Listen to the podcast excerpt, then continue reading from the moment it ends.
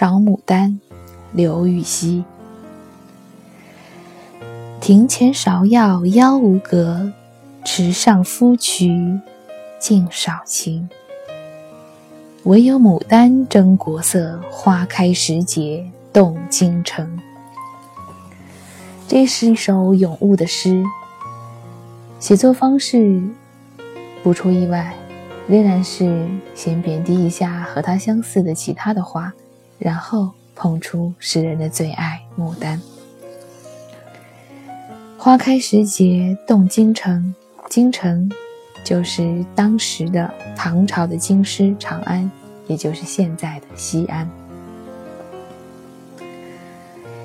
据我所知，西安直到现在还有牡丹花节，可见当地人对牡丹的喜爱之情。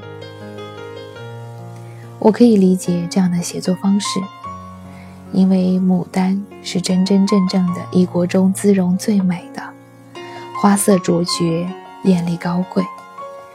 相较之下，芍药过于艳丽妩媚，而芙蕖，也就是莲花，太干净了，有点性冷淡吧，看起来缺乏感情。所以，唯有牡丹。才是真国色。但是就我个人而言，牡丹并不是我最喜欢的花。更何况我并没有一种花是最喜欢。在我看来，各种不同的自然界当中的东西，各有各的美。就像我们昨天分享的那样，“天涯何处无芳草”。其实这一句。又何尝不是在告诉我们，天涯之下，每一种芳草都各有各的美丽之处。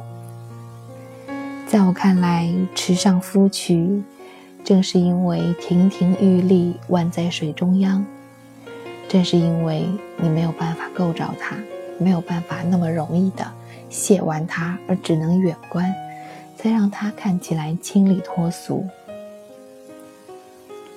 芍药自有它的妩媚之美，樱花自有它的浪漫之美，满天星自有它的俏皮之美，昙花自有它的乍现之美。因为花开时间足够的短，让你不得不珍惜。每一种花都有自己的美丽动人之处，每一个人。自有他的可取之处。你身边的所有人，他们来到你的生命当中，自有他的使命，只待你去发掘。